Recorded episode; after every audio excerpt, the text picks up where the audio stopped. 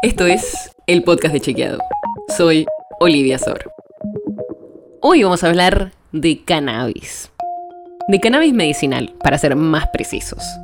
Porque en 2017 el Congreso Nacional aprobó una ley para el uso medicinal de la planta de cannabis y sus derivados. Y en un principio, este uso se limitó al tratamiento de pacientes con epilepsia refractaria y la investigación científica. Pero después, con un decreto de Alberto Fernández, eso se amplió y hoy no hay una restricción sobre qué enfermedades se pueden tratar. Los diagnósticos más frecuentes para los que se indica el uso del cannabis medicinal son estrés laboral, bruxismo, trastorno de ansiedad, insomnio, dolor crónico muscular y migraña, según nos dijeron desde el Ministerio de Salud. Para poder cultivar cannabis con fines medicinales hay que estar en un registro. Es el Registro Nacional de Personas Autorizadas al Cultivo Controlado de la Planta de Cannabis con fines medicinales y o terapéuticos, que le permite a estas personas tener hasta nueve plantas de marihuana. Hay que tener una indicación médica y hacer el trámite en el Ministerio de Salud y la autorización dura un año, que después se puede renovar. ¿Sabes cuántas personas hay en este registro?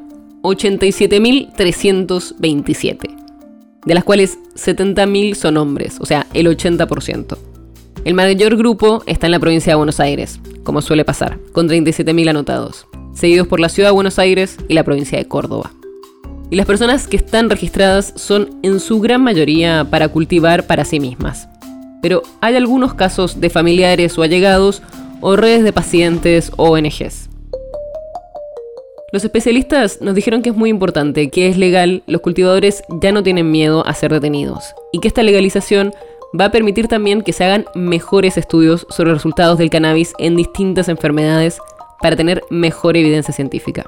Del lado de los cultivadores nos dijeron que todavía quedan muchas trabas, como que muchos médicos no saben de los tratamientos que se pueden hacer o no hacen el trámite de autorización. La nota sobre la que se basa este episodio fue escrita por Lucía Martínez. Si quieres saber más sobre esto y otros temas, entra a chequeado.com o seguinos en las redes. El podcast de Chequeado es un espacio en el que de lunes a viernes te contamos qué de lo que escuchaste o circuló es verdadero o falso. te traemos datos para que puedas entender mejor las noticias.